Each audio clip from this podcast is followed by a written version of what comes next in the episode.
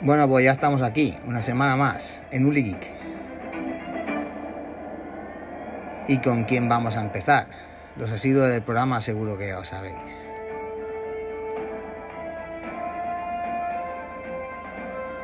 Decía Oscar Wilde. Los amigos de verdad te apuñalan de frente.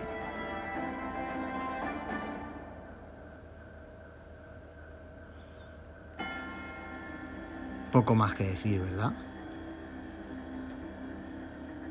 Y quien piense que un amigo nunca te va a fallar, o que un amigo nunca se va a equivocar, pues tengo que decirles que se equivocan. Todos nos equivocamos. Todos en algún momento fallamos a alguna persona.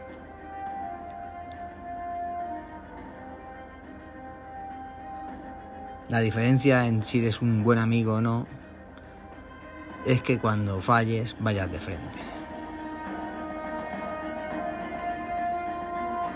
Bueno, empezamos hoy con un poco de tecnología, que ya llevamos tiempo sin, sin tener uno de estos. Comenzamos. Bueno, pues ya que la semana pasada fue la presentación de, de los iPhone 14, me gustaría eh, centrarme en un par de apartados que sí que me han llamado la atención. Si es verdad que la familia de iPhone 14 prácticamente la evolución respecto a los 13 es nula, ¿vale? Eh, quitando los Pro, que sí es verdad que, que añaden mejor cámara, añaden un teleobjetivo. Y bueno, en los Pro sí se ve un poco de salto, pero en los que son realmente el iPhone 14 respecto al iPhone 13 son prácticamente iguales, exceptuando eh, la característica o las características que voy a comentar a continuación. Y es verdad que como se rumoreaba, pues vienen con conectividad vía satélite. Y vamos a entrar un poco a, a desgranar un, las características de esta conectividad vía satélite. Pues sí es verdad que a mí en semanas anteriores con los anuncios eh, me había llamado mucho la atención esta, esta utilidad. Pero bueno, después de la presentación pues te quedas un poco frío. En principio sería solo para emergencia y, y de aquella manera como vamos a, como vamos a ver, ahora, ¿vale? Han bautizado el servicio como SOS, Emergencia vía Satélite, que tiene un objetivo muy claro. Poder pedir ayuda en caso de sufrir una emergencia en, algún lugar donde no tengamos cobertura móvil. Para ello Apple se ha aliado con Global Star, ¿vale? una operadora de telecomunicaciones que tiene una constelación de satélites en una órbita de 1400 kilómetros de altitud y son con una órbita de inclinación de 52 grados. Así que no habrá mucha cobertura por encima de los 52 grados de latitud norte o latitud sur. Aunque también es cierto que esto cruce, cubre la, la inmensa mayoría de las zonas pobladas del planeta. Pero bueno, que sepamos que, que la inclinación de, de, los satélites de Global Star es de 52 grados. Y bueno, los iPhone, por, por mucho que, que sean muy avanzadas tecnológicamente, pues no tienen un hardware adecuado para sostener una llamada de voz vía satélite. ¿vale? Al menos no con los, con los Global Star, que son con la empresa que, que han firmado el acuerdo. Ni tan siquiera una conexión de datos bidireccional. Y eso que los Global Star pues no pasan de unos 9600 VPS. Así lo que ha hecho Apple ha sido diseñar una, una aplicación capaz de enviar mensajes de texto, pero no de recibirlos a través de la red de Global Star. También eh, le han puesto una especie de brújula para que tú eh, puedas apuntar al satélite más cercano y puedas orientar el iPhone hacia él, ¿vale? Para establecer una conexión, pues, mejor. La idea de iPhone es que se comprima la información, la envíe tan rápido como pueda. En unos 15 segundos si no hay obstáculos como árboles que garanticen la conexión. Y que los pase al, los datos a los servicios de emergencia oportunos. Que se pondrían ya pues, manos a la obra.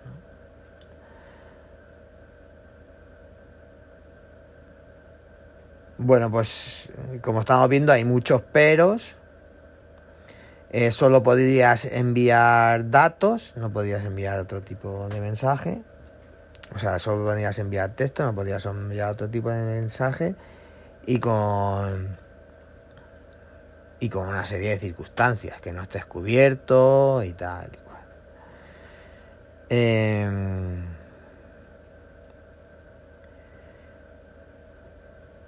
el servicio está disponible para empezar en Canadá y Estados Unidos a partir de noviembre y será gratuito durante los dos primeros años. Eh, te darán este servicio dos años por la compra de tu iPhone y ya se verá luego bueno, ya se verá luego, ya sabemos que Apple pues intentará meter esto como un servicio más y cobrarlo.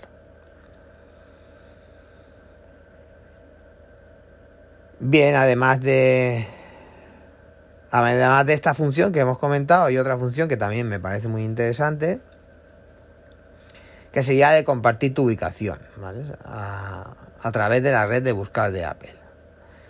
Tú das permiso a aquellas personas que creas y pueden buscar tu teléfono o dispositivo a través del satélite. Si le has concedido permiso um, anteriormente a, las personas que, te vayan a buscar.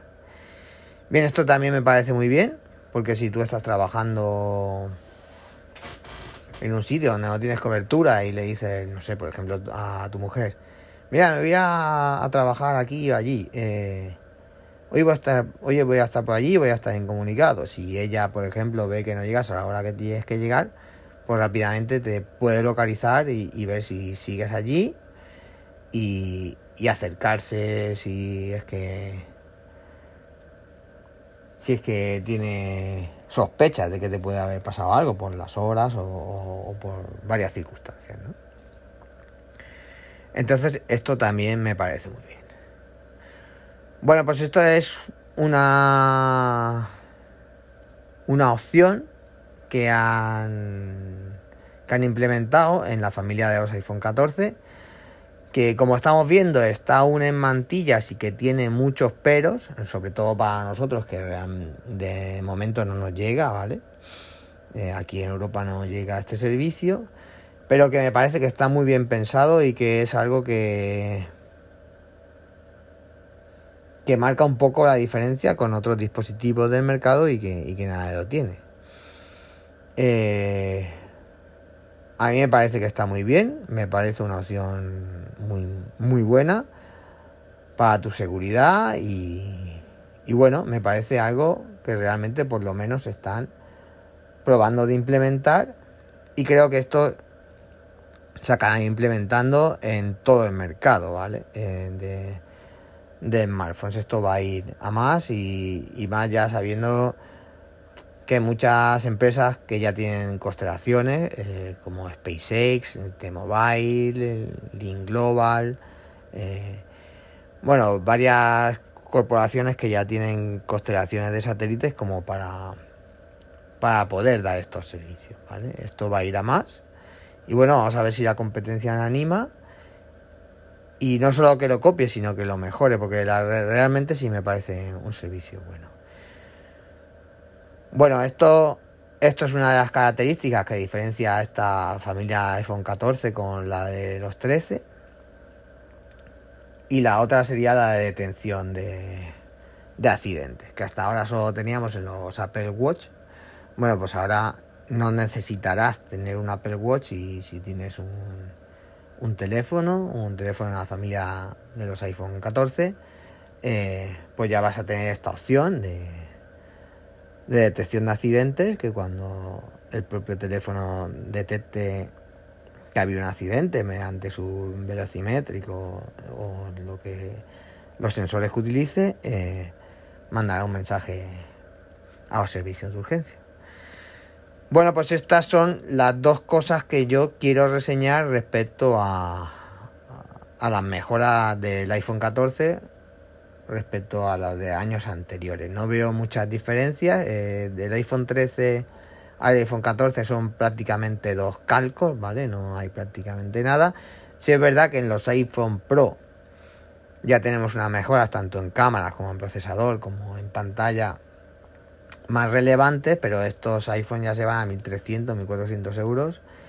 Y, y bueno, eh, pues me parecen un precio excesivo entre la inflación y la devaluación del euro, pues, pues realmente me parece que son precios excesivos. Pero bueno, que, que entre el iPhone 14 y el iPhone 13 eh, son prácticamente iguales, como ya he dicho, y tienen estas dos opciones que hemos estado comentando eh, que los diferencian. La diferencia de peso de precio son 100 euros entre el iPhone 13 y el iPhone 14 si si lo compras en la tienda de Apple. Si un iPhone 13 seguramente lo vas a poder encontrar bastante más barato eh, en circuitos alternativos, como en tiendas como Amazon, MediaMarkt, Corte Inglés, etcétera, etcétera. Seguro que la diferencia entre un iPhone 14 y un iPhone 13 va a ser más de las 100 euros que tenemos en la tienda de Apple. Entonces, eh, ¿vale la pena o no vale la pena? Pues bueno, depende, depende la importancia que le des tú a estas dos opciones que estamos hablando, tanto las comunicaciones vía satélite, que bueno, realmente en Europa no llega, pero bueno, entiendo que se implementará antes o después, y la detección de accidentes. Bueno, pues este, aquí dejo el resumen. Como veis, no entro en especificaciones de unos, de otros. Para eso ya tenéis las reviews y, millones de, de canales de tecnología. Aquí entramos solo en las características que diferencian una gama de otra. Bueno, pues voy a dejar eh, una noticia que me parece muy relevante, ¿vale? La voy a hacer de modo muy breve porque me parece que es algo muy técnico. Pero que me apetece dejarla por aquí porque sí que creo que es algo que, que puede ser un salto en, la evolución de los procesadores de Apple. Y es que Apple integrará el proceso de 3 nanómetros en sus nuevos M3 para los Mac y A17 para iPhone 15 Pro. Apple será la primera compañía en usar los chips de 3 nanómetros de TSMC para el procesador M2 Pro, que se espera que esté disponible con los nuevos MacBook Pro, MacBook de 13 pulgadas y MacBook Air rediseñado a finales de este año. O sea que a finales de este año ya tendremos eh, los MacBook con, con procesadores de 3 nanómetros. Tras esto, también se espera que la compañía presente las nuevas variantes de este procesador, como el M2 Max o incluso el M2 Extreme.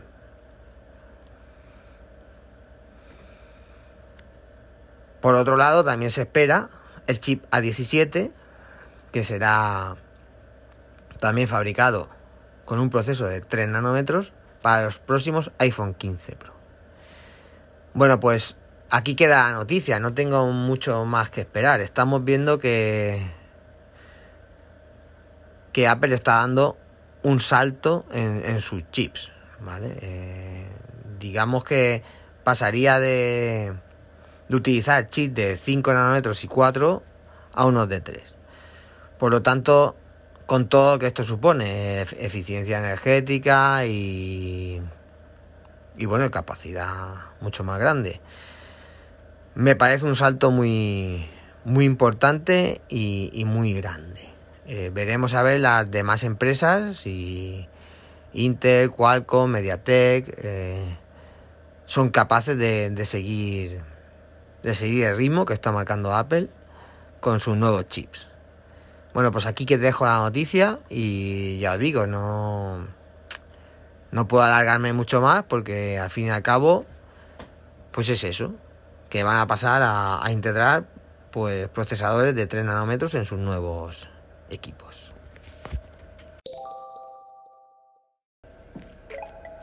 Bueno, pues toca hablar de una aplicación que ha presentado el gobierno y se trata de mi carpeta ciudadana. Tal y como estaba previsto, el Gobierno de España ha anunciado el lanzamiento en su fase piloto de la aplicación de Mi Carpeta Ciudadana. Y se trata de una iniciativa enmarcada en la Agenda de España Digital. En pocas palabras, consiste en una aplicación para iOS o Android, a través de la cual los ciudadanos podrán gestionar su relación con la administración pública así como acceder a información y citas previas, etc. La aplicación ya está disponible de forma totalmente gratuita en, cualquier tienda, tanto en la de Google como en la de Apple. Y de acuerdo al gobierno de España, esta nueva versión forma parte de un programa piloto para recoger comentarios y mejoras de la misma. Vamos a hacer un pequeño resumen de lo que de las opciones que tendríamos disponibles en esta aplicación. El acceso a dicha aplicación requiere identificación mediante la clave, el DNI electrónico, clave PIN o clave permanente. Alguna de estas cosas tienes que tenerla activada, si no, no vas a poderte dar de alta en dicha aplicación. Cualquiera de estas opciones que hemos comentado anteriormente es válida. Una vez dentro de la aplicación, veremos si tenemos notificaciones pendientes, citas, expedientes y un resumen personal con toda nuestra información.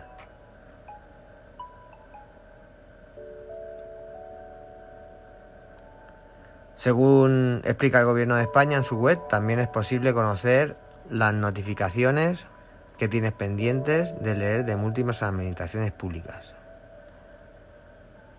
de todos los niveles administrativos a través de la dirección electrónica habilitada única, que sería DEU.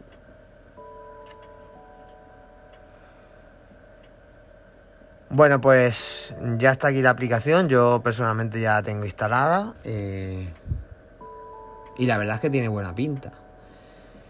Realmente yo no tengo ningún proceso eh, con ellos, ni, ni, tengo nada, ningún expediente abierto con ellos, por lo tanto en este caso no puedo, nos puedo consultar, pero sí es verdad que me salen todos los datos, eh, tanto los datos catastrales de, de mis bienes inmuebles, me salen las titulaciones que tengo, eh, y realmente eh, la verdad es que sale todo bien, eh, sale todo perfecto, es bastante ágil, es bastante intuitiva.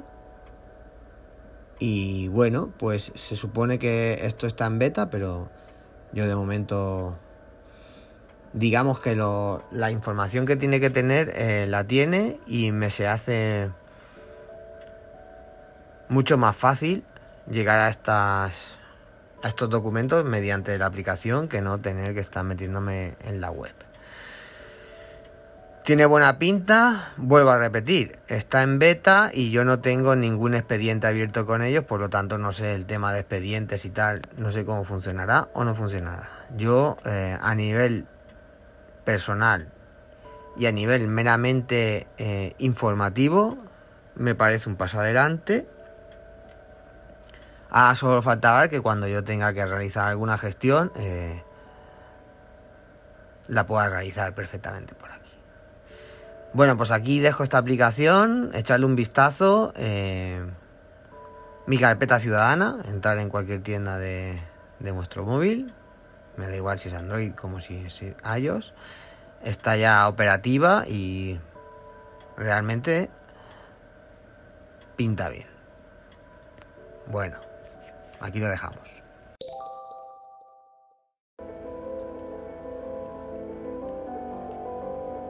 Bueno, pues nos despedimos.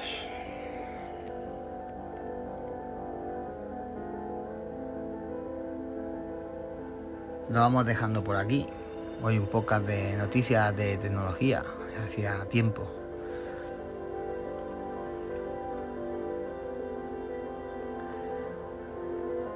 Dejo la vía de contacto por aquí, uligeek.gmail.com Y recordad que nos podéis escuchar en cualquier plataforma de podcast. iBox, Spotify, Amazon Music. Allí donde busquéis, ahí estamos. Y recordad siempre, en la vida pasan cosas buenas y cosas malas, aunque la gente en las redes sociales solo pone las buenas. Hasta el próximo episodio.